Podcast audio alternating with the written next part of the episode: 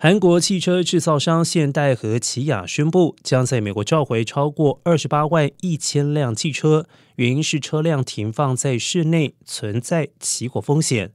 美国和加拿大已经报告了二十五起相关的火灾事件，但是没有碰撞或者是伤亡出现。现代和起亚已经告知一些大型 SUV 的车主，应将车辆停放在室外，并且远离建筑物。而这一次召回的车辆包括二十四万五千辆现代 p a d i s a d SUV 和超过三万六千辆起亚 t e l l r i d e SUV，出厂年份在二零二零年到二零二二年之间。